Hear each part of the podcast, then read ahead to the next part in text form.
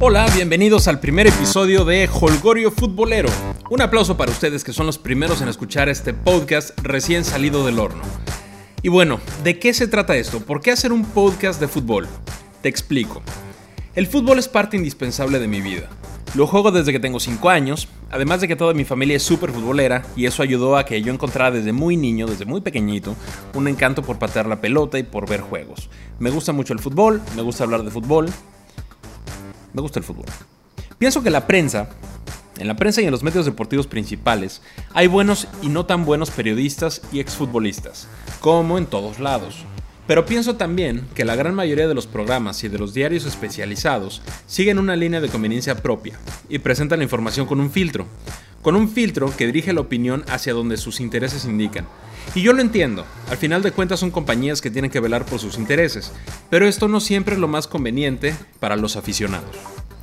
También hay periodistas o analistas que a base de tirar piedras y mala leche construyen su reputación. Habrá aficionados que les guste este estilo, pero definitivamente a mí no me gusta. Se puede ser un crítico muy agudo, un crítico audaz, un crítico tajante, sin llegar a ofender, respetando. No es lo mismo, por ejemplo, decir, pienso que Osorio se equivoca en hacer tantas rotaciones, a decir, este encantabobos o este charlatán nos va a llevar a la ruina. Hay una diferencia abismal. Por esas razones, y porque mi esposa lleva insistiéndome años, decidí empezar este proyecto. En este podcast te vas a encontrar con un análisis sano y real de lo que pasa en el fútbol mexicano y en su selección.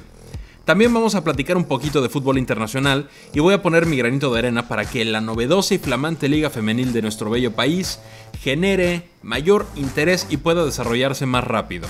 Si yo puedo ayudar en algo, cuenten con ello.